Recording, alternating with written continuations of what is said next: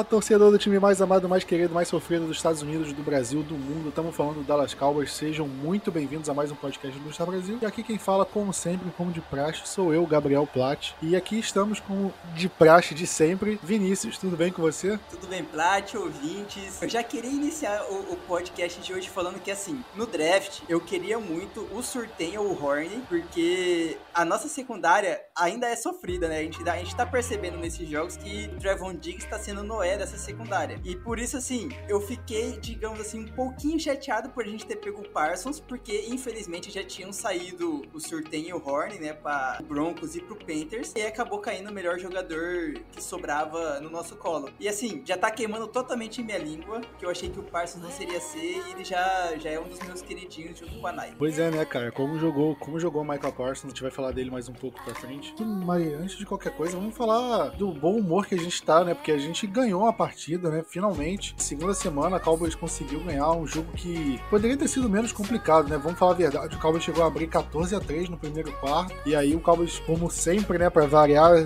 deixou o jogo complicar. Ficou num, naquele jogo meio. A gente não sabe se vai dar pra ganhar, se não vai dar. Ficou um momento meio tenso ali. A gente teve a última posse nos pés do Greg Zular, que tinha. que basicamente perdeu o jogo pra gente na semana 1 e a gente conseguiu no, no de gol longo que é inacreditável. Coisas do Dallas Cowboys, né? Mas vamos falar não só de um, né? Como dois destaques do Dallas Cowboys nessa última partida, que foi Ezekiel Elliott e o Tony Pollard, né? Desde que, que o Zeke chegou, ele foi basicamente garantido, cara. Ele é o running back 1, ele vai ter 20 carregados por jogo, o reserva vai entrar basicamente só para ele descansar e pronto. E o que a gente viu, pelo menos nesse começo da temporada, foi o Cowboys revisando mais os running backs, acionando mais o Tony Pollard. No jogo contra o Tampa Bay Buccaneers, eu acho que foi uma, um jogo um pouco mais atípico, justamente pela defesa forte deles contra o jogo terrestre. Então o Cowboys não conseguiu colocar, acionar tanto os dois em campo quanto conseguiu nessa partida. E nessa partida a gente viu o potencial dos dois, né? Os dois jogaram, na minha opinião, os dois foram bem, mas o Tony Pollard foi muito bem, né? Será que a gente tá caminhando para um comitê de running back, não mais um cara para ter a maior parte das carregadas e um outro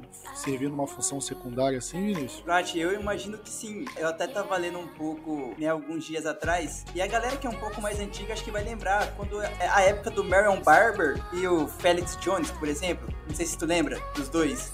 Lembro, lembro. Que era o, o Felix Jones era, era um estilo mais do Pollard, de um speeder. Ainda tinha um choice, né? É, ainda tinha um Tashard Choice ainda também. E o Myron Barber era aquele heavy, acho que heavy bag que eles chamam, heavy dud. Cara que vai sair carregando os caras pelo meio da, da linha ofensiva e garantir as jardas. O cara que vai ser pra ficar na linha de 5 jardas da end zone e carregar todo mundo e marcar o touchdown. Eu acho que, eu não sei, mas imagino que o Kellen Moore vai começar a usar um pouco mais isso, porque o Pollard mostrou que ele tem capacidade, né, Plat? Ele mostrou que, com ele em campo, a defesa tem que se preocupar além do jogo corrido, porque ele também pode ser uma arma para o jogo aéreo. Mostrou muito nesse jogo do Chargers, isso foi, foi muito usado, ele no, no jogo aéreo. Então, assim, o Pollard em campo traz uma duplicidade de, de opções no ataque a mais do que o Zeke. Só que, cara, querendo ou não, o Zeke é o Zeke. O cara é muito bom. Para mim, os dois jogaram muito bem, cada um no seu estilo de jogo. E, pô, a galera fica assim, ah, tem que cortar o, o, o Zeke, o contrato dele é alto, que não sei o que. Sim, é alto, a gente não tem que culpar o Zeke, sim culpar o, Jerry Jones. Não tem como cortar o Zeke no momento. Então, assim, essa temporada próxima a gente não tem como cortar. Porque vai, ter um, vai trazer um, um dead cap gigantesco para Dallas que a gente não, não, necessita ter no momento. Então, assim, já que não pode cortar, utiliza os dois. Faz esse, esse comitê de running backs que, cara, vai trazer só alegria pra gente. Cara, eu fico triste meio pelo Zeke, porque eu gosto muito do Zeke, cara. Eu sou muito fã dele, mas é gente que ele caiu de produção nas últimas temporadas, né? Acho que desde 2016 2017, assim, ele vem num declínio e 2020 foi o pior ano dele, disparado, justamente por conta dos fumbles e tudo mais. Do outro lado, a gente vê o Tony Pollard em ascensão, né? A, a gente vê, pelo menos eu, eu sinto, né? Eu não sei se eu posso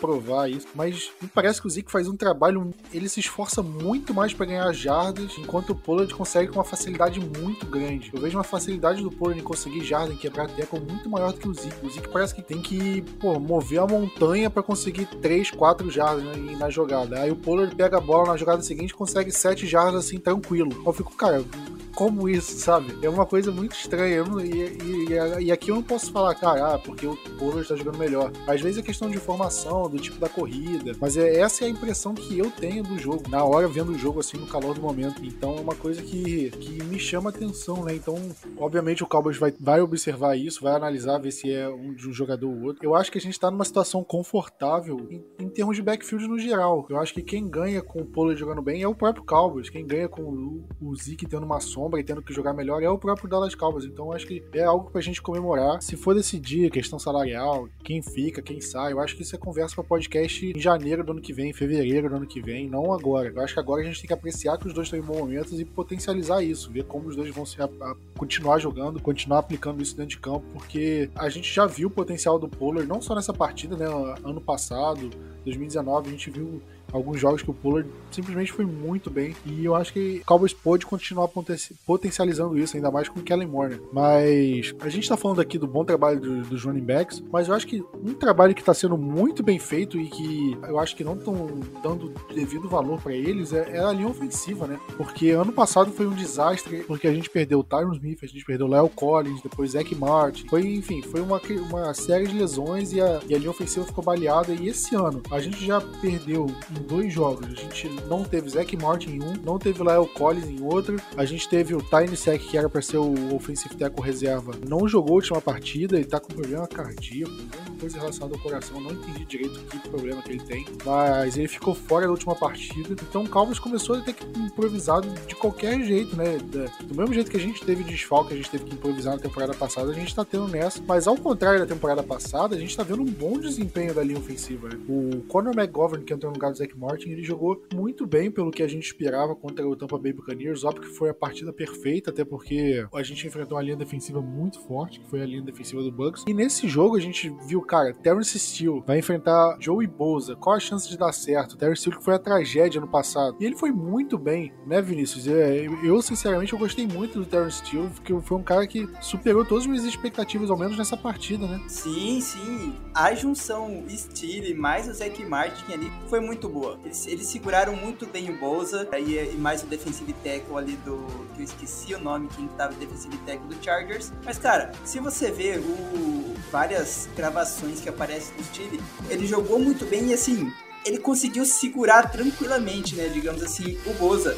Tem, tem, tem jogada dele que eu tava reparando que ele segurou, é, segurou o Boza com uma mão, tipo, sabe aquele instante, aquela empurradinha para tentar segurar um pouco o Boza, enquanto vinha um linebacker ou um corner, não sei, tipo, fazia uma blitz Tipo, ele tava com uma mão em cima do Boza, jogou o corpo para trás para atacar outra mão em cima do cara que vinha na Blitz, por exemplo. Isso não era algo que a gente imaginaria do Steelers no passado, por exemplo. Então dá para ver que ele teve um, uma melhora nessa off-season totalmente significativa. Eu até comentei no podcast passado que ele treinou com um técnico de OL que ajudou o Tyron Smith, o Leo Collins e tudo mais. Eu acho que, assim, a gente não sabe ainda, não tem informações do, Leo Collins por enquanto, né? Tipo, da apelação que ele vai fazer da da suspensão de cinco jogos dele, mas enquanto o Collins estiver fora do, do time por conta disso, o, o Steele tem como segurar muito bem e fazer o seu papel muito bem. E assim, Zack Martin, acho que não tem nem o que falar dele, né? Você viu o Zack Martin jogando, cara, ele para mim é Hoff,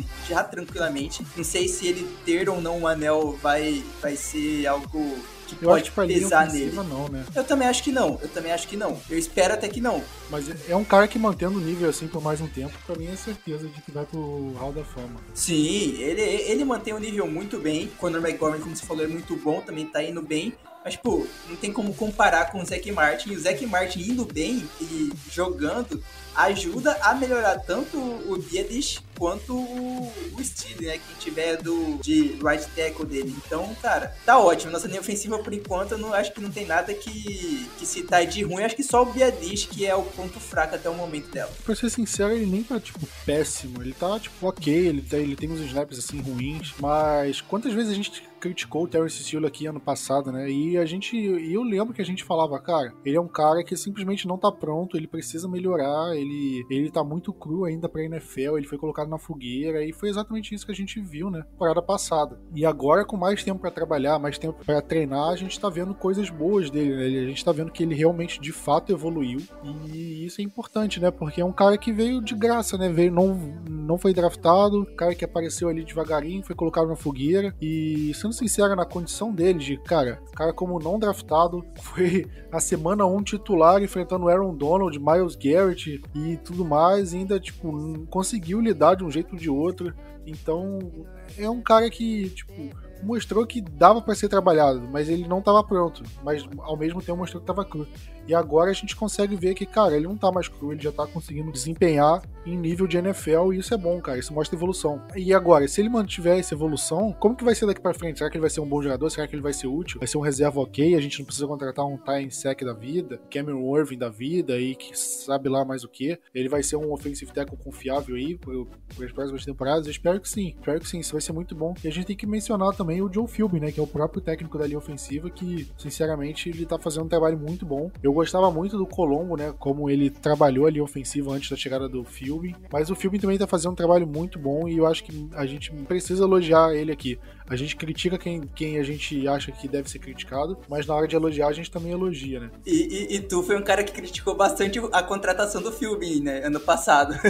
Até porque, cara, ele fez um trabalho muito ruim como, como head coach no Miami Dolphins. Eu acho que ele chegou a, jogar, é, a fazer um trabalho como coordenador ofensivo que não foi bem. Então, um cara que tava meio, meio queimado na NFL, sabe? Então, isso aí me, me incomodava muito. Ainda mais porque o Marco Colombo tava bem, sabe? Era, era um, um dos técnicos de, de posição que eu não queria que tivesse mexido, porque era um cara que tava bem. Assim como o técnico de running back, o Gary Brown, também não, não deveria ter mexido. O técnico de quarterbacks também, que era o Kitna, também não, pra mim não, não, não, precisava ter mexido. Esse tipo de coisa eu, eu critiquei justamente por isso e que bom que eu tava errado, né? E agora falando sobre elogiar e criticar também, a gente tem que falar da defesa. O Cowboys finalmente ganhou um jogo pontuando menos de 30 pontos desde 2019. Eu tinha falado isso aqui no podcast passado. Vale mencionar também o trabalho da defesa, obviamente. Só que a defesa teve algumas gafes nessa partida, né? A gente cedeu só 17 pontos, mas de uma forma geral, a defesa cedeu muitas jardas. A gente conseguiu escapar com dois turnovers também, né? Um na, dentro da end zone. E você acha que no saldo a defesa foi bem ou foi mal? Porque, sinceramente, por, pelos números, ela obviamente foi bem, mas em campo, eu, sim, a minha opinião, sinceramente, eu não tenho muita certeza.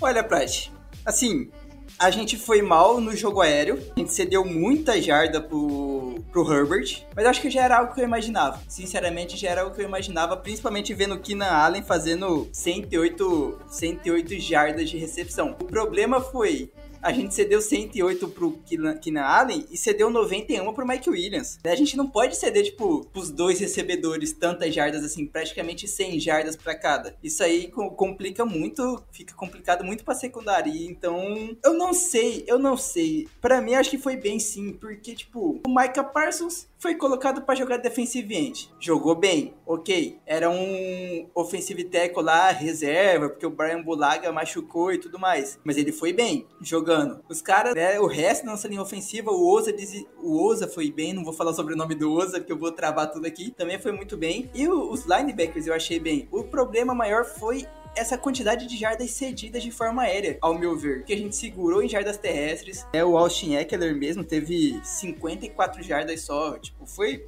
muito pouca jarda pro, pro Eckler. Eu imaginava que seria um cara que teria muito mais jardas, muito mais, principalmente por conta da quantidade de, de desfalque que a gente teve. Então, assim, no saldo geral, duas interceptações, tipo, coisa que a gente tá, pra, pelo menos pra mim, tô tipo assim, caraca, o tanto de interceptação que tá acontecendo nesse time, cara, a gente não via isso há muito tempo atrás com o Rod Marinelli mesmo, a gente não tava vendo isso acontecer. Então, tipo, cara, tá, pô, tá mind blowing ao meu ver. O Cowboys lidera a NFL em turnover, né? Acho que não só em é, takeaways também, né, no, no geral, tudo. Cara, é assim, que a defesa continue desse jeito, mas ainda tem que melhorar essa parte no jogo, no jogo aéreo. Igual eu mandei no grupo dos assinantes, né? A quantidade de jardas, a, a maior quantidade, quantidade de jardas cedidas, eu imagino que foi em cima do Trevon Diggs, ou dos outros, ou do Jordan Lewis, ou em cima dos safeties, porque o Anthony Brown, por exemplo, só teve 54 jardas cedidas, 42, alguma coisa assim. Foi bem pouco perto do que o que a gente imaginava do Brown e do que ele teve na semana 1. Eu acho que os turnovers mascararam um pouco o desempenho da, da defesa do Cowboys, porque se a gente olhar pelos números, né, o Justin Herbert passou das 300 jardas, ele acertou 31 dos 41 passes que tentou, então é um número alto de, de passes completos, e isso me incomodou muito, né? Na primeira campanha deles, eles conseguiram, tipo, 30 jardas, assim, em duas jogadas, basicamente, 30, 40 jardas em duas jogadas, e aí logo depois o Trevor Diggs interceptou o passe, mas me assustou, eu acho que o Cowboys conseguiu safar em algumas situações, como falou, teve a interceptação do Casey na end zone, teve essa do Trevor Diggs, e teve um que eles estavam na, na beira da end zone, que eles não correram com a bola, aí o, o Herbert foi tentar fazer o passe, só que o Micah Parsons, ele meio que ganhou um sec ali na jogada, mas não foi um sec, né? Porque a arbitragem parou na hora que ele tava em cima do Herbert, só que era pra ter sido um passe incompleto, vamos falar a verdade. Arbitragem caseira, hein? Caseira. Até porque quem tinha mais de torcedor no estádio era a gente, então era caseira pra gente. Exatamente. E aquela jogada salvou a gente, né? Porque se a gente toma um touchdown ali, o, o field goal do Zurlar não teria não dado certo. Tipo, não teria empatado o jogo. A gente teria que anotar outro touchdown ali naquela hora e a gente não teria vencido o jogo. Então, eu acho que a nossa defesa tá com alguns problemas. O Trevor Diggs foi, fez, anulou muito bem o Mike Evans na, na partida passada. Teve problemas com o Keenan Allen nessa. Ele ganhou algumas disputas, só que perdeu outras, né? E a gente viu. É, como você mesmo falou mais cedo, a, a quantidade de jardas que o, que o Keenan Allen conseguiu, né? 108 jardas. E o Austin Eckler, ele teve um trabalho muito bom, eu acho que aí não é mais da secundária, assim, a gente consegue ver da, dos linebackers, né? Porque ele teve ele teve nove recepções de 60 jardas, né? Então muita jogadinha screen, jogadinha passezinho curto, check down, e o Charles usou e abusou do Eckler e conseguiu bastante jardas com ele. Então a gente tem que ficar até preocupado, assim, pensando já no jogo contra o Eagles, porque o Miles Sanders é um cara que também que pode fazer essa função que o Eckler fez. Mas isso a gente vai falar mais pra frente, né? E o Anthony Brown, né, você comentou aí para mim, eu acho que ele tá muito abaixo do resto dos outros. Eu, eu não acho que o Jordan Lewis tá muito bem, nem tá ok. O Trevor Von Diggs tá bem, mas eu vejo o Anthony Brown assim como realmente ponto fraco, é um ponto que pode fazer a diferença negativamente pro time em algumas situações. O touchdown do Mike Williams, né, que foi o único TD que o Chargers conseguiu na partida, foi um erro grotesco do Anthony Brown, um erro de teco ali no 1 para 1. Você pensar no jogo contra o Tampa Bay Buccaneers, né, que o Zeke tava no 1 para 1 com, com um jogador de secundária do, do Bucks e o cara fez o teco e o Zeke não entrou na endzone. E era ali que o Anthony Brown tinha que fazer a mesma coisa.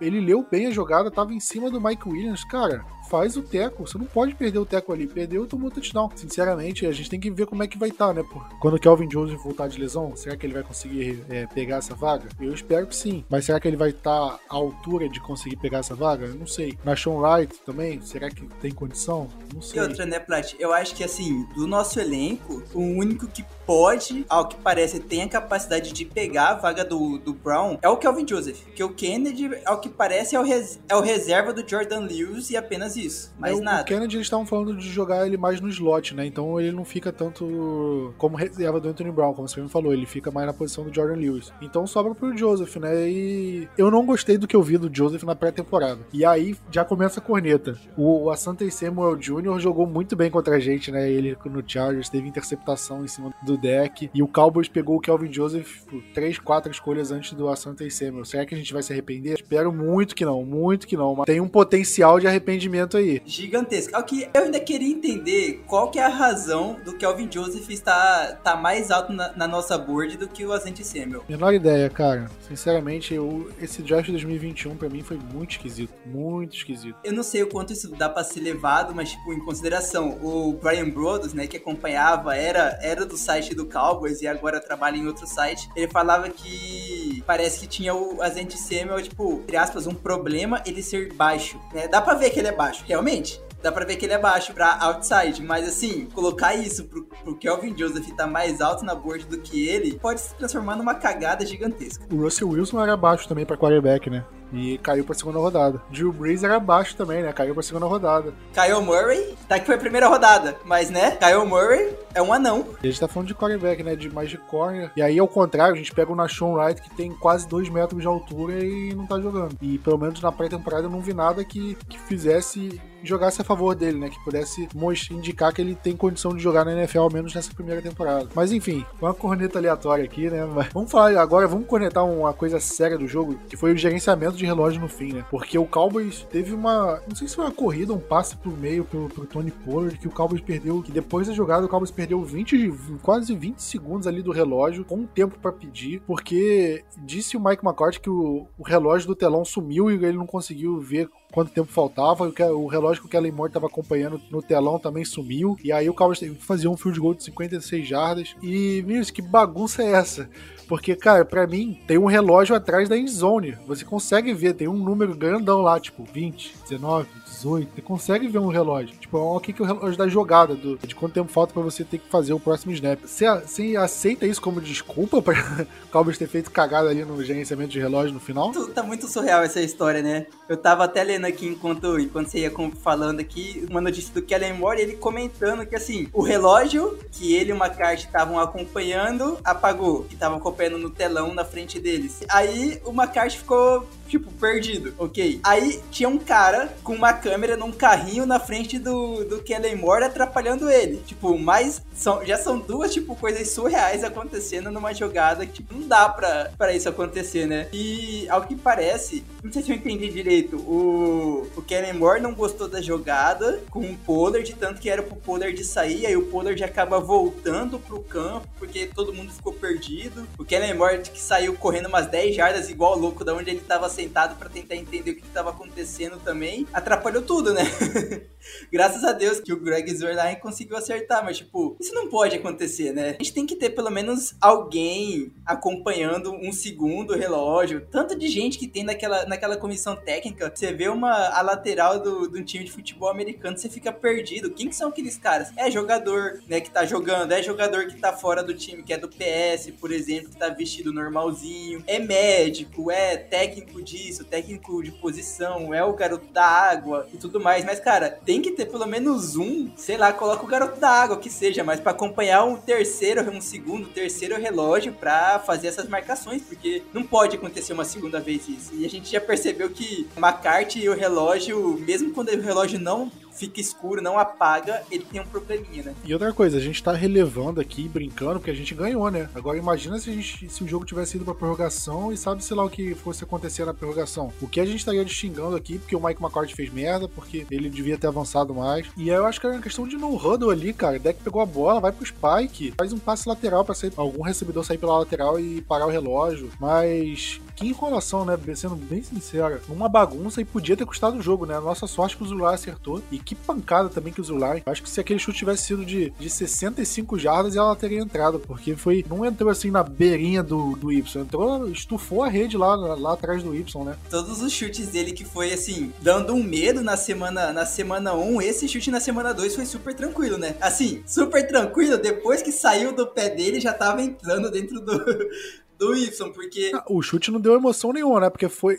Saiu do pé dele no meio do Y e foi reto. É, e continuou. Mas assim, antes de acontecer esse chute, se tem um torcedor do Dallas que tava sentado ou deitado na, na cama ou alguma coisa assim do tipo, já fez errado. Porque, pô, eu tava de pé aqui em casa, né? No meu quarto aqui, eu tava de pé, tipo, parecendo puro técnico mesmo da NFL, tipo, meio que com, com as mãos no joelho assim, só esperando para ver qual que vai ser o resultado do field goal. Eu tava desse estilo, só esperando para ver o que queria acontecer. Cara, e o pior é que eu falei do, do Zurline no jogo contra o Bucks, porque até o extra point ele tava chutando ali ali na quina, na borda da trave. Todos os chutes dele, a bola entrava raspando. Que era, o cara era o inimigo da, da bola segura, né, cara? Porque era só bola raspando para matar a gente de coração. Pelo amor de Deus, cara. Pelo amor de Deus, a gente vai perder. Vai, ele vai perder algum chute, vai perder mais chute. E esse não, né? Esse foi um chute tranquilo, alto, forte, com direção, tranquilo do começo ao fim. Que às vezes tem aquele tipo de chute que a bola vai fazendo uma curva, vai batendo um vento. Tem chute no, no AT&T Stadium, um estádio fechado. Parece que a bola bateu, pegou um vento, a bola fez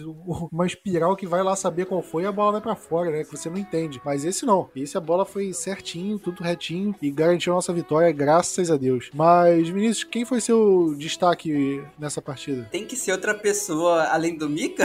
não, tá, vamos lá. É Terence Steele. O cara mostrou que, que tem capacidade para ir bem né? Tipo, ele mostrou que tem capacidade para ser sólido na linha ofensiva, então eu vou, eu vou colocar ele como destaque. E decepção, eu não sei se pode ser chamado muito de decepção, mas assim, o valor que a gente tá pagando no, no Blake Jarry para ele jogar só 29 snaps, eu não sei o, o, quanto, o quanto vai começar a valer esse contrato dele, hein, cara. Porque, tipo, o Dalton Schultz já fez 45 snaps nesse, nesse segundo jogo. No primeiro jogo também foi ele que, quem liderou os snaps entre os Tyrants e tá mostrando que tá jogando muito bem. Então, assim, será que a gente pagou caro demais no Blake Jarwin já? Então já é algo que eu quero começar a prestar um pouco mais de atenção nesse, nesse jogador. Olha, é um bom ponto, porque eu não acho que ele tá fazendo valer o salário que ele recebe, não. Eu acho que é um salário muito alto, porque ele entrega, ainda mais se a gente levar em conta que o Dalton Schultz entrega basicamente o mesmo que ele num contrato de calor. Possivelmente o contrato que ele for assinar a partir do momento que ele virar free agent vai ser muito menor do que o, do que o Jarwin. Seja no, no próprio Cowboys ou seja em qualquer outro time que ele vá, caso de fato aconteça. Mas agora falando o meu destaque da decepção, né? Eu, eu concordo com você do Terence Hill. Eu acho que o Micah Parsons e o Tony Pollard são unanimidades, né? O Tony Pollard acabou com o jogo, não só correndo com a bola, recebendo passe, muito bom. Foi, foi jogou muito bem. E também, mas eu queria citar também o Jaron Curse, né? Que quantas vezes a gente criticou o Jaron Curse, falou que ele não ia fazer parte do elenco principal, é o novo Darren Thompson. E nessa partida ele foi bem, teve uma interceptação anulada por uma falta que, sinceramente, foi meio mandrakezinha aquela falta, hein? Porque se aquilo é falta, o que o Chris Godwin fez no Jordan Lewis na, na semana 1 é, também era por falta. Sendo muito sincero aqui. E uma coisa que a gente acabou esquecendo de comentar, Vinícius, é, foi daquela jogada antes do intervalo, né? Aquela ali, o coração parou por um segundo, aquele quase touchdown. Em Fórmula 1, que foi narração, né? Hoje sim, hoje sim, hoje não, hoje não, hoje não. é o contrário, pô. Hoje não, hoje sim. Deu pra entender, deu pra entender, né? Cara, é, é, a síntese, o Freitas falou ali no grupo, é a síntese do Cowboys. Você começa achando que não vai dar em nada, aí vai, vai, vai, vai, vai, você começa a ficar emocionado, aí chega no finalzinho acontece alguma coisa que dá, dá, dá ruim. É a síntese do Cowboys isso, cara. Pô, quando o Sid Lamb fez o giro, cortou e eu não vi mais ninguém na frente dele, eu falei, já era, vamos, vamos anotar. Aí deu pro Z que o Derwin James conseguiu empurrar a filha da... E é foda porque, tipo assim, os caras começaram a comentar, não, era pro, pro Zeke quebrar o tackle. Pô, você viu o Derwin James saindo correndo igual do, a velocidade que ele tava, é, ele tava muito rápido ali, pô. Porque, tipo, o Zeke recebe a bola, né? O Zeke recebe a bola ali e começa a correr. Aí, aí que ele começa a acelerar um pouco mais. Tipo, o Darren James já tá acelerando não sei quantos metros atrás para correr atrás dos caras. Então, tipo, pô. Pois é, eu acho que foi a jogada correta, cara. O Cowboys fez tudo certinho ali. Eu acho que tinha que ter feito um bloqueiozinho a mais. Eu, aí eu tenho que rever a jogada para ver exatamente. Mas um bloqueiozinho a mais no Darren James ali e o Zeke entrava na endzone. Foi por muito pouco. E minha decepção, cara, pra ser bem sincero, quando eu fui escrever o texto do, do pós-jogo, eu não consegui pensar em muitos nomes assim para criticar, sendo bem sincero. O Anthony Brown, acho que foi unanimidade até o pessoal que votou no Twitter. Realmente foi o pior. Mas aí teve o gerenciamento de relógio que a gente destacou que foi mal. Mas aí, o, a, igual eu tava falando, a gente só coloca o, o Brown como, né, tipo, igual no Twitter, o pior por conta do erro no teco dele, né? No touchdown, só, só. Foi o, o erro mais crasso, assim, do, do Cowboys na partida. E aí, eu acho que se é, entre as outras decepções, assim, se eu levar em conta, eu acho que eu falaria daquela falta na quarta para 20. O Cowboys fez um roughing the kick, que pelo amor de Deus, né? O, o John Fessel até justificou aquela jogada, né? Mas aí eu vou ter que, vou, vou ter que fazer advogado aqui, hein, Plat? Teve o cara empurrou? Não, porque assim, os dois, os dois da lateral lá, ninguém encosta no kicker, no Panther. Pois é, foi mais o defensor do, do Chargers, né? Do Chargers que tá lá empurrando o nosso. Nem sei quem que era o jogador, acho que era o Terrell Bastian, eu acho, não sei. Não vou lembrar de cabeça. E que, tipo, acabou caindo em cima do, do kicker. Porque, assim, se fosse os dois da lateral lá, os, os snippers, não, nem sei qual que é o nome que dá pros caras lá. Mas, tipo, se fosse eles, aí eu ficaria muito grilado com isso. Porque, pô, você não pode acertar ali o, o Panther. Mas, pô, vindo do, do meio, do cara tava fazendo o teco, empurrando o outro, aí eu acho que, tipo, dá pra relevar, sabe? Cara, o meu problema é, foi ter sido muito agressivo ali numa quarta pra 20, cara, e ficar propenso a sofrer uma falta, que foi o que aconteceu. Eu acho que o Cowboys não precisava ter ido com tanta agressividade para tentar bloquear um punch ali naquele tipo de jogada e, e dar margem pra esse tipo de falta, assim, ainda mais um jogo apertado. Se fosse uma situação um pouco melhor, sei lá. Sinceramente, eu não gostei daquela jogada, por isso minha decepção vai para isso. Eu acho que você tem que ser agressivo sim, mas em certos momentos. Senão, eu acho que tem uma, uma linha bem tênue entre ser ousado e ser irresponsável. Eu acho que nessa jogada acabou indo tendendo muito mais pro lado do irresponsável, inconsequente, do que pro lado do ousado, do ambicioso, sabe? Então, para mim, isso fica na decepção. Mas agora vamos falar da semana do Dallas Cowboys, né? Porque numa semana que a gente acha, ok, os jogadores vão voltar de lesão, o time vai se reforçar, a gente acaba recebendo cada vez mais notícias de jogadores machucados, né, Vinícius? A gente recebeu recentemente o Dorance Armstrong fora por pelo menos três semanas, né? Com uma torção no tornozelo. Mas tem mais jogadores que não estão treinando, né? Ah, Plat, é, você acha mesmo que a gente vai ter uma semana que a gente não vai ter pelo menos uma notícia ruim vindo do Cowboys? Eu, eu duvido. Daqui a pouco vai ser bold. A gente vai ter uma semana sem nenhuma preocupação? Eu acho que não. Mas é isso. Dorance Armstrong já tá fora do jogo, igual você falou, provavelmente umas três semanas fora. Aí já soma que a gente não tem um bom tempo que a gente vai ficar sem o DeMarcus Lawrence. Tiny Sec não treinou também, já tá fora do jogo, já nem vai treinar, tá com problemas é, cardíacos, igual você disse, né? Eu não tava sabendo que era cardíaco, não tinha ideia disso. Carlos Watkins, defensive end, também não treinou, não vai treinar e tá fora do jogo já de segunda-feira e hoje é só quarta, não quinta, perdão. O Donovan Wilson também não treinou com, com a lesão na virilha, ainda não tem sinal, não tem informação dele se ele joga ou não joga. O Amari Cooper tá com problema na, na costela daquela pancada que ele tomou lá, mas ele disse que ele tá, a cada dia ele tá melhorando. Ele foi entrevistado hoje, falou que ele tá, tá se recuperando e que vai tá bom pro, pro jogo de segunda. Porque, pô, perder o Cooper e sem Gallup, cara, fica, fica complicado só pro Lembe jogar todo, toda, toda a carga de recepções em cima dele? Não, só pra, só pra esclarecer, você falou hoje que, que a gente tá gravando na quinta-feira, não hoje o dia que o podcast foi ao ar, tá? Só pra. Isso aí, isso aí. Como você falou, né? Alguns jogadores já foram até cortados do jogo de segunda, mas em compensação, pelo outro lado, a gente viu o Randy Gregory saindo da lista de Covid, né? E o Chelsea Golston, que ficou um tempo machucado, ele chegou até a ficar disponível pro jogo contra o Chargers, só que acabou não jogando. E o Cowboys, ele ativou uma proteção do practice squad para dois jogadores de linha, para eles não poderem sair do time essa semana, né? Que foi o, Just, o Justin Hamilton, o defensive tackle, e o defensive end Brillant Speaks. Ou seja, o Cowboys já colocou uma situação neles sentindo, olha, a gente tem, a gente tem um receio de, de não ter jogadores suficientes na linha defensiva, então vamos manter esses, garantir que esses dois jogadores de linha defensiva do practice squad fiquem no time pelo menos até a partida de segunda-feira. Então, o Cowboys colocou isso e isso já dá indícios de que talvez esses jogadores que não treinaram não estejam disponíveis para o jogo. Agora, o Randy Gregory saiu da lista de Covid eu tinha até falado com você, Vinícius, pô, acho que a nossa lista de Covid acabou, né? Não tem mais ninguém nela. E aí aparece o quê? Keanu Neal entra na lista de Covid. Meu Deus do céu, mais um jogador.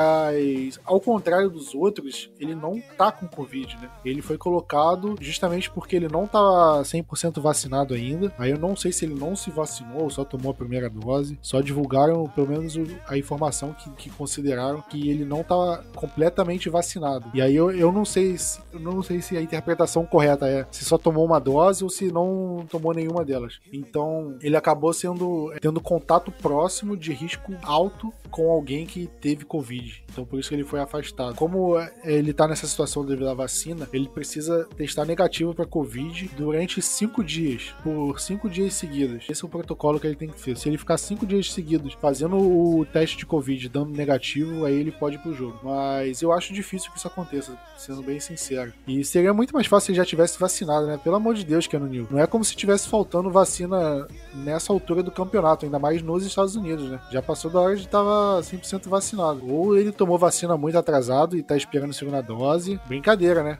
Brincadeira, coisa feia. É coisa que não podia acontecer, né? E o pior, e isso, né, isso é ruim não só pro Keanu Neal, mas é um risco também pro próprio Dallas Cowboys, né? Imagina se, se ele pega Covid e transmite pro Jalen Smith, que transmite pro Van Der Esch, que transmite pro Micah Parsons, que aí Micah Parsons transmite pra linha defensiva, e aí tem um surto de Covid no time. E aí, o que, acontece? Então é um, é um problema sério que o time precisa, não pode se dar o luxo de ter, sendo muito sincero. Então é uma preocupação bem grande, mas felizmente só ele teve, foi afastado por conta de risco. É, ainda não tivemos situações de que outros jogadores poderiam ter tido contato com ele ou terem pego Covid e o que mais, sei lá mais o que. Mas felizmente ele não tá com a doença, né? Então não tá com vírus. Vamos esperar que dê tudo certo. Vamos esperar que ele se vacine logo, né? E que não tenha, não traga mais riscos ao elenco. Mas eu tava vendo aqui também, Vinícius, o, o Eagles tá meio desfalcado, né, pro, pra partida contra o Cowboys, né? Porque eles perderam o. Quem ficou fora da temporada agora? O. O Brandon Graham. Brandon Graham, isso. Fugiu não, tá com o Brooks na cabeça. É que é dois Brandon, né, cara? É Guga. Aí teve alguns jogadores que não treinaram aqui, mas alguns estão descansando, tipo, ah, dia de descanso, Fletcher Cox, Jason Kels, jogadores doentes aqui, né? A ausência do Brandon Graham vai ser muito importante pro Cowboys. Aí aproveitando, já falando do jogo, né? Vamos falar aqui. Cowboys e Eagles, jogo no Monday Night Football na segunda-feira. Você gosta de jogo na segunda-feira, Vinícius? Ou não? Cara, é ruim porque a gente fica ali tendo que esperar, né? O último jogo da semana pra, pra acompanhar o Cowboys. Mas é legal, é legal. É bom ver um joguinho na segunda. E assim, eu, eu queria acompanhar, eu vou tentar acompanhar com, com os Manning fazendo a transmissão pra ver como o que eles vão falar de Dallas. Eu tô fugindo disso, cara, porque eles vão ficar fazendo piadinha e eu vou estar sério com o time, tipo, ficando puto com o jogador, aí vai comentarista fazendo gracinha,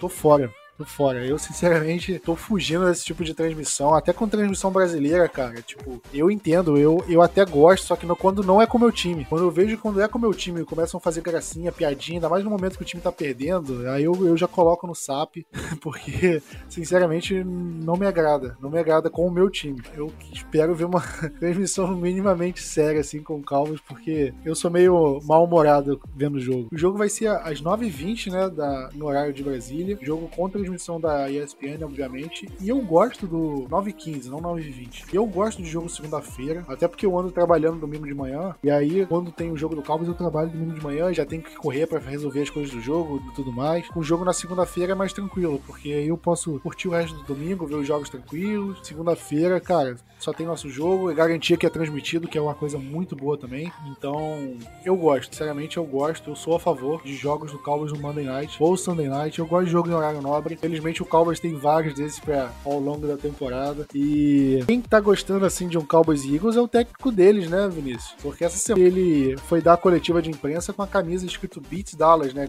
É, tipo, vença Dallas. Meio que provocando, ele falando que, que vai usar essa camisa a semana inteira. E já meio que botando fogo no parquinho, né? Com a, expressão bem brasileira. Se eu não me engano, o Zeke respondeu isso, né, Vinícius? Esse técnico calor aí, né? O Nick Sirianni, que é o primeiro ano dele como, como head coach, ele ele já tá fazendo gracinha, né? Quer, quer ganhar, quer cair nas graças da torcida, né? Como a gente fala aqui. Eu acho que até o momento, nesses últimos anos, o Eagles é o nosso maior rival. Eu não sei se historicamente é, mas no passado recente ele tá sendo nosso maior rival. É, é bom, é bom para trazer mais um pouco de tempero para esse jogo de segunda-feira. O Zeke foi pra coletiva de imprensa essa semana escrito com a camisa tipo Victory, Vitória, meio que rebatendo a, camisa do, do técnico do Eagles, né? Então já fica aquele climinha de, de rivalidade.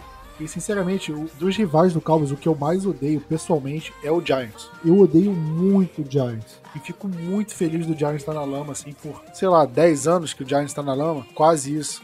Eu fico muito feliz, eu acho pouco, mas com Giants tanto tempo na lama, você acaba olhando eles, por um momento você deixa de olhar com, com ódio e você sente pena. É tipo o Washington. Hoje em dia é muito mais fácil sentir pena do Washington, que é um time tão fraco, do que realmente ódio, porque é um time que poucas vezes incomodou o Cowboys nessas últimas temporadas. Mas o Eagles, dos rivais, é o que mais incomoda, né? Então você gera muito mais um ódio em cima do Philadelphia Eagles. E é um time que venceu o Super Bowl recentemente, tem que dá mais ódio ainda. Eu, sinceramente, eu acho que é o rival a ser batido na briga da NFC East. Eu não vejo nem Washington nem Giants brigando com o Cowboys pela liderança da divisão. Eu acho que é o Eagles e eu acho que isso eu acho que esse jogo é importantíssimo para isso, até porque os dois times estão com recorde empatado, os dois estão 1-1. A vitória não só coloca um dos dois times possivelmente na liderança da divisão, né? Porque o Washington enfrenta Buffalo fora de casa, é uma chance muito grande de perder a partida. E o Giants, ele, apesar de enfrentar o, o Falcons em casa, ele tá 0-2. É, mesmo que ganhe, ele não chega, é, ele não, ele não se iguala ao vencedor de Cowboys e Eagles. Então esse jogo basicamente determina o líder da divisão agora na semana semana 3. E é um jogo muito importante, jogo importantíssimo e e vale também para critérios de desempate, né? Porque vitórias dentro da divisão é um dos critérios de desempate. E o Cowboys vencendo aqui abre uma vantagem bem grande, né? Porque não só dá um recorde positivo dentro da divisão pro Cowboys, como joga o Eagles com um recorde negativo dentro da divisão. Então já abre uma vantagem em cima do maior rival, assim, pela NFC Leste. Para mim, é um dos jogos mais importantes da temporada, é esse. E é um jogo que é o primeiro jogo do Cowboys dentro de casa, né? Finalmente vamos jogar na AT&T, porque dois jogos fora de casa, abrindo a temporada, muito ruim, né? Vai ser bom ver o AT&T Stadium lotado, né, Vinícius? Na temporada passada a gente viu ele com capacidade limitada, e agora vão ser 100 mil pessoas lá torcendo pro Cowboys, né? Pra mim, tipo, capacidade máxima possível, enche de gente enquanto puder encher nesse estádio do segunda-feira, perdão, que vai valer a pena. E assim, eu espero que os caras façam muito barulho, né? A gente sempre acompanha o Cowboys às vezes e vê, pô, os caras não estão fazendo barulho, não tem ninguém gritando, os caras são meio passivão. Mas, pô, é contra o Eagle, gente, né? Primeiro jogo, primeiro jogo dentro de casa. Tem que, tem que, tem que tipo, colocar os caras no, no lugar deles. Fazer barulho no sentido para atrapalhar, chamar jogada, a delay of game, coisa do tipo. Porque, assim, qualquer coisa que ajudar o Dallas numa vitória contra o Eagles é totalmente válido. E vai ser muito bom ver, ver o estádio cheio, assim. Não, e mais que um jogo em casa, né? O Cowboys entra agora numa sequência de três jogos em casa. Além do Eagles, né? O Cowboys ainda enfrenta o Panthers dentro de casa, jogo na outra semana e depois o, New York Giants. Então são três jogos seguidos aí dentro de casa para compensar esse começo aí com dois jogos fora. Mas falando agora especificamente desse jogo contra o Eagles, tava, a gente tava conversando aqui antes do podcast começar que o Jalen Hurts, que a gente esperava que pudesse ter algum tipo de oscilação, não jogasse tão bem, na, no fim da temporada passada ele foi ok, mas não foi tão bem assim, não foi, oh meu Deus, que quarterback perfeito. Mas nesse começo de temporada ele, a gente tem que confessar que ele tá jogando bem, né? Ele é um quarterback que, que ele consegue ter uma arma não só com passes, mas também correndo com a bola, o que é um perigo pro Cowboys. E agora a pergunta que fica para você, Vinícius, é como é que a gente pode parar o Jalen Hurts?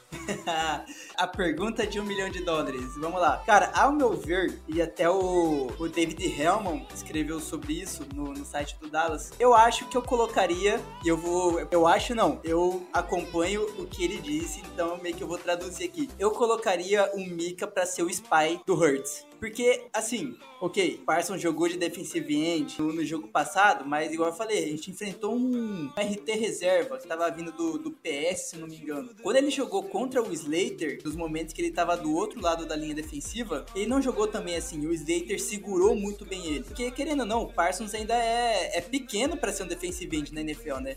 Dá pra ver que ele é pequeno. Com isso, pô, quem que é o, o, o right tackle dos caras? É o Lenny Johnson. O Lenny Johnson é um cara muito bom. Um cara, tipo, é muito bom. eu, eu tenho ele como um dos melhores na posição. Ao invés da gente colocar o, o Parsons pra ficar brigando em cima do Lane Johnson, em cima do Lane Johnson, e do outro lado é o Jordan Mailata, que acabou de renovar um contrato super milionário com o Eagles, por que não deixar o Parsons de linebacker, até porque pode ser que a gente não tenha o Keanu Neal, e fazer o Parsons ser o spy do, do Hurts, porque o, o Hurts tem um jogo corrido muito bom, né? Se no jogo passado passado contra o Niners ele só fez 190 jardas aéreas, ele fez quase 100, se não me engano, um pouco mais de 100 jardas corridas. Então, assim, a gente vai querer ficar tentando só proteger contra o passe, é a hora que o cara vai lá e vai querer começar a correr. Então, deixar o Parsons em cima do, do Hurts pode ser uma forma muito boa de segurar ele. Aí é aquela coisa, a nossa, a nossa linha defensiva vai conseguir fazer atrapalhar ele no pocket? Eu não sei o quanto vai conseguir atrapalhar por conta dos, dos, dos desfalques. Mas assim, top seria o Parsons para fazer o spy quando, quando o Hurts sair do pocket e a, e a linha defensiva né, tentar pressionar ele para fazer passes ruins e aí a nossa secundária fazer interceptação. Se isso vai conseguir, vai conseguir fazer, né, tipo, colocar em prática, não sei. Mas acho que a teoria vai se passar muito bem por, por isso aí. Pois é, né? Eu acho que a, nossa linha defensiva vai ter muitos problemas contra a linha ofensiva deles, porque é uma linha ofensiva forte. Até que a gente no podcast a gente tava comentando aqui do, dos números do Eagles, né? É, correndo com a bola, passando com a bola, e a gente consegue ver o desempenho da linha ofensiva deles, que é um desempenho bom, são bons jogadores, e eu acho que aí vai ser a peça-chave, porque a gente tá com muitos jogadores da linha defensiva fora, né? Desfalques. E isso, isso vai, vai realmente pesar, porque a gente deu muito tempo pro Justin Herbert em algumas situações e o Justin Herbert puniu a gente. Jalen Hurts tem a, a, a, mesma qualidade do Herbert? Talvez não, talvez tenha um pouco menos, mas em, algum, em alguns momentos da partida isso não importa. Então, se ele tiver tempo, ele pode punir a defesa do Cowboys e aí a gente vai ter que contar com o turnover de novo pra se safar. Será que todos os jogos a gente vai conseguir um turnover? Complicado, é complicado e eu realmente espero que é, o Dan Quinn consiga fazer um jeito de pressionar o Jalen Hurts, deixar ele desconfortável, que é um cara que pode ameaçar a gente. Ele teve, não sei se você lembra, Vinicius, na temporada passada, ele teve um passe de, sei lá, 70 jardas pro Deshaun Jackson em, no AT&T, né, logo no começo da partida. Então isso mostra algumas coisas que ele consegue fazer, né, com a bola, braço forte. A gente tem que realmente minimizar o impacto dele. E agora, ainda falando da disputa da linha defensiva contra a linha ofensiva, como você falou que o Watkins está tá fora, a gente pode ter alguns desfalques no interior da linha defensiva. Como é que vai ficar essa, essa nossa defesa contra o jogo terrestre, né? Porque o jogo terrestre deles está muito bem também, porque não são o Miles Sanders e o, o Gainwell que também está correndo, eles também têm a ameaça do Jalen Hurts correndo. E como é que a nossa linha defensiva vai conseguir fazer para minimizar esse dano do jogo terrestre também, né? Cara, vai ser, vai, não, vai ser muito complicado, porque, ok, voltou o Gregory, aí a gente tá sem o Dorans. Aí vai ser mais jogo com o Terrell baixando, tendo mais snaps, sem Carlos Watkins, Grant Urban tendo mais snaps, junto com o Oza, a Nai, né, jogando mais também. Vai ser assim, vai ser outro remendo, totalmente, vai ser outro remendo, e eu não sei o quanto a gente vai conseguir segurar esse jogo terrestre. Já foi surpresa a gente conseguir segurar para menos de 100 jardas totais o jogo terrestre do Chargers. Torcer para que a gente consiga, consiga isso mais uma vez, mas vai ser complicado. Bem mais complicado que semana passada, imagino. Pois é, né? Eu acho que isso pode inclusive ser a chave para vitória, né? Porque se o Cowboys começar a não conseguir pressionar o quarterback e ter problemas parando o jogo corrido, aí, cara, a gente vai ter que colocar na mão do deck para fazer 40 pontos. Será que ele, a gente vai ter condição disso sem o Michael Gallup? É, é complicado, a chance de a chance de vencer diminui consideravelmente. Mas aí o contrário, se a linha defensiva consegue pressionar o quarterback, eles não conseguem correr direito, eu acho que fica uma situação muito confortável pro Cowboys, que aí pode colocar a mão na bola, é, a bola na mão do Tony Pollard, do Ezekiel Elliott, variar bem os recebedores, Dalton Schultz, Baker Jarring, os wide receivers. E aí, cara, eu acho que nosso ataque, nosso ataque bem, ele consegue, ele consegue dar trabalho para qualquer defesa da NFL, sendo muito sincero. E a do Eagles não é diferente. Eu acho que nosso ataque é inspirado, dá um calor no Eagles e se a nossa defesa fizer o mínimo, conseguir manter uma situação confortável para por ataque, a gente consegue punir o Philadelphia Eagles. E, e, outra, não sei se você viu do do Amari Cooper com o Darius Slay na temporada passada, acho que no último jogo, o Slay marcando o Cooper. Aí depois o Slay foi para cima do Gallup, que o Gallup tava jogando, aí o Cooper começou a fazer mais jogadas. Então, assim, melhor o melhor cornerback deles vai ter que ficar assim, Cooper ou Lamb, Cooper ou Lamb, né? E isso eu acho que pode ser uma, uma arma muito boa pra gente. Eu acho que o Cooper tá com uma, um negóciozinho assim dentro, tipo, quero queimar esse cara, sabe? Se ele for jogar, eu quero queimar esse cara. Então, que aconteça. E o Cooper gosta de brincar com o Philadelphia Eagles, né? Porque a quantidade de jogo que o Cooper teve arregaçando a secundária do Eagles é brincadeira, né? Desde que ele chegou, o Cooper adora o joguinho contra o Philadelphia Eagles. Contra o Washington, então, meu Deus do céu. A secundária de Washington todo dia, na semana de jogo contra o Cowboys, eles têm pesadelo todos os dias com a Mari Cooper. Porque o que o cara pune a secundária deles não é brincadeira, não. Agora, do jogo do. Você falando do Darius Slay, da Mari Cooper, do nosso ataque, como que a gente pode explorar a defesa do Eagles? Porque é uma defesa que é, mostrou um jogo muito forte contra a Atlanta Falcons, pressionou muito o quarterback, não conseguiu fazer o Mike Davis correr muito bem. O Matt Ryan não jogou tão bem assim também contra o Philadelphia Eagles, mas em compensação contra o 49ers não teve um desempenho tão bom assim, né? Acabaram perdendo a partida, tiveram alguns problemas ali. Debo Samuel teve um baita de um jogo. Como é que você vê que o ataque pode explorar é, essa defesa do Philadelphia Eagles? Eu acho que o principal é, primeiramente, a linha ofensiva conseguir segurar a linha defensiva deles, porque, ok, eles perderam o, o Brandon Graham, né? Isso já até tava. Já ia falar Brandon Brooks de novo também. Eles perderam o Brandon Graham, mas ok, o cara tem Fletcher Cox, tem Jarvon Hargreaves, tem o Derek Barnett, tem o Josh Sweet, que acabou de assinar um contrato, outro contrato super milionário. Brian Kerrigan, que eu já tinha raiva do Kerrigan na época do Washington. Os caras têm uma linha defensiva forte, é forte. Ainda tem os reservas, o Hassan, Highway, são caras que, tipo, são facilmente melhores que a nossa linha defensiva. Então, primeiramente, a linha ofensiva vai ter que segurar muito bem, fazer o papel dela para dar o tempo do deck e para abrir os espaços para os nossos, pros nossos é, running backs, né, pro Zeke Pollard. Eu espero que o, que o Cooper jogue, porque se, se ele não jogar vai atrapalhar muito, mas assim, a gente ainda tem os dois Tyrants para ajudar. Aí o Cedric Wilson faz um papel muito bem feito quando ele tá entrando, então é ruim, é, mas a gente ainda consegue dar, dar um jeito de se virar. Eu acho que, como sempre, é atacar a linha, a linha, a linha defensiva, não, perdão, atacar a secundária do, do Eagles. A secundária do Eagles ainda não é bom. Os caras estão com Steven Nelson de, de corner. Era um cara que eu queria em Dallas. Eu, eu, eu, comentei isso em podcast de, de free agency, era um cara que eu queria em Dallas, mas também não é tipo assim, ó, é um cara super, hiper top 10 da NFL. Então, assim, o melhor deles é o Darius Slay, que provavelmente vai ficar em cima do Cooper, e aí é, é, é a hora do, do Leme brilhar. Quem tem name no Fantasy, eu imagino que a hora o, o cara vai brilhar nesse jogo, porque é, quem, quem ficar alinhado em cima dele vai ter muito trabalho. Então, eu imagino que, eu espero que a gente ataque muitos os corners, porque não são tão bons assim. Junto com os nossos também, que também são horríveis. Ô Vinícius, então acho que o ideal para você é que é que tenha o cu perfeito. Ah, cara. Eu não podia deixar de passar, né? Essa hora da noite, essa hora da noite.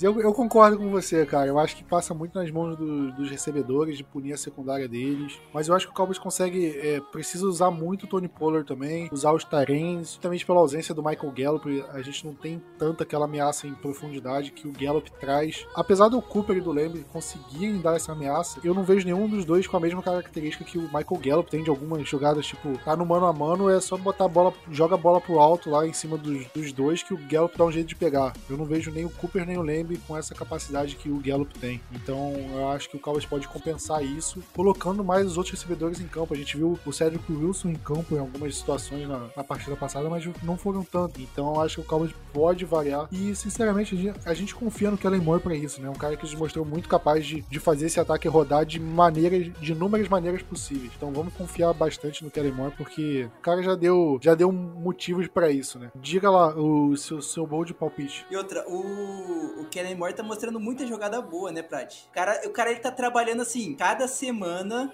ele tá sabendo muito bem como, como atacar a defesa adversária. Ele mostrou isso em Tampa, ele mostrou isso contra o Chargers. Eu acho que eu imagino que ele vai fazer a mesma coisa com o, com, com o Eagles. Minha bold vai ser que os nossos running backs terão mais jardas totais que o Jalen Hurts. Vai ter de jardas totais. Contando passe e, e corrida para ambos. Tá bom, né? Tá bom. Placar, eu acho que a defesa vai conseguir segurar mais uma vez um placar baixo, mas a gente vai fazer 24 a 17 de novo. De novo não, né? Só o 17. Pô, é isso que eu ia falar. Só o 17 de novo. Ah, eu acho que vai ser mais pra um tiroteio. Eu acho que vai ser 30. Uh, tem que fazer as contas, né? A gente pensa, antes de falar o placar. 30 a, a 27 Cowboys. Eu acho que. Eu acho que a gente vai estar tá perdendo por 27 a 23 e aí a gente consegue touchdown no finalzinho. E eu acho que o destaque da partida vai ser vai ser o Amari Cooper. Agora, a Bud vai ser do Amari Cooper, eu não sei, tô pensando. Não, eu vou, eu vou falar que o Cowboys vai ter dois TDs do deck correndo com a bola. Faz tempo que o deck não corre pra TD, né? Eu não lembro a última vez que. Eu acho que ano passado não teve, porque até porque ele se machucou, né? E em 2019, caramba, puxando a memória aqui, eu não sei se eu lembro do TD corrido dele, não. Cara, também não lembro, mas vou falar assim, que se a sua bold entrar, vai acabar ferrando meu fantasy, porque tem uma liga que eu coloquei, que eu fiz o handcuff, Zeke Pollard de running backs titulares. Então, assim, eu já fiz a bold pensando no fantasy, entendeu? Os caras, cada um com 100 jardas ali, já são 10 pontinhos, se um marcar um touchdown já é 16. já tem que fazer um planejamento total aqui. Cara, fantasy eu tô largando de mãos completamente, cara, porque o que eu passo de raiva. Eu tava com o Derrick Henry numa liga, 40 pontos, eu tranquilo, né? Eu tava ganhando por mais de 20 pontos. Faltava um jogador do time adversário para acabar a rodada. E qual era o jogador? Aaron Jones. Derrota fazendo tipo a maior pontuação assim da liga e o cara disparou aí. Fantasy, cara, é Fantasy é um jogo muito de, de corno, cara. Sendo bem sincero. Como que tá as coisas na primeira divisão aí? Tão bem, né? Tão bem. Tipo... Eu, tô, eu, tô eu tô agradecendo que não tem terceira divisão, entendeu? Porque no, na minha aqui, da galera do Facebook do Dallas, cara, tô, tô 0-2. Eu não sei se eu vou conseguir fazer 1-2, não, hein? Não, eu tô 0-2 também, mas, tipo, dois jogos que eu fiz mais de 90 pontos e perdi. Sabe, sabe aquele jogo que o seu time joga bem, só que o time do cara tá num, num dia mais inspirado que o seu? É o que aconteceu comigo. Aí tem outros times que fazem 60 pontos e ganham. É, é complicado. Por isso que eu falei, fantasy é jogo de corno, cara. Se você nunca jogou fantasy, joga um pouquinho para brincar, mas não leva isso a sério não, porque só vai te fazer passar raiva. Último recado aqui, antes de fechar o podcast, o jogo do Cowboys contra o Panthers da semana 3 tá em votação na ESPN para ser transmitido. Então você tem que clicar lá e votar no jogo contra o jogo do Cowboys e Panthers ser transmitido pela ESPN. Vai estar tá nos links no, nos comentários aqui no, na descrição do podcast. Se você tá assistindo, ouvindo o podcast pelo Spotify, pelo Deezer, por alguma pl plataforma de streaming, entra no site e, e, não conseguir clicar no link pelo, pelo aplicativo, entra no site do Cowboys, bota lá no. Vai estar tá na página principal podcast, é só clicar lá e vai ter o link para conseguir votar no jogo e, e vota porque mais um jogo transmitido, né? Muito bom. Três jogos do Cowboys até agora já foram ou vão ser, né? Esse jogo do Cowboys ainda vai acontecer. E vamos torcer pra esse jogo da semana 4 ser transmitido também, né? É aquela coisa, sai mandando pros amigos, pra namorada, pega, pega celular de mãe, de pai, passa aí e Se votar em janela aí. anônima, dá pra votar duas vezes também. É, tem esse rolê ainda aí. E outra, e outra coisa pra melhorar: um dos jogos que tá em disputa contra a gente é o jogo do Eagles. Então a gente não pode deixar os, os caras transmitirem o jogo deles e não o nosso, né? Por favor. Então vamos forçar aí, vamos vamos, vamos ganhar essa votação, vamos assistir o Cowboys na televisãozinha, vamos? Assistir, assistir por links persários é complicado, né, Plat? Pô. Pois é, óbvio que o Game Pass dá, dá é, é, muito bom também, mas a, pra mim a única desvantagem do Game Pass é o delay, porque como é a transmissão via internet, você tem aquele delay de, sei lá, quantos segundos, minutos, de quando a jogada realmente acontece, então eu fico tomando spoiler, sei lá, do celular, ou do Twitter, que alguém comenta a jogada e não, não aconteceu ainda. É sempre, é sempre melhor assistir na televisão, né, do que no computador, no celular, ou de colocar o computador na televisão. Mas é isso. É isso, vamos ficando por aqui. Aquele abraço, tamo junto e Go Cowboys!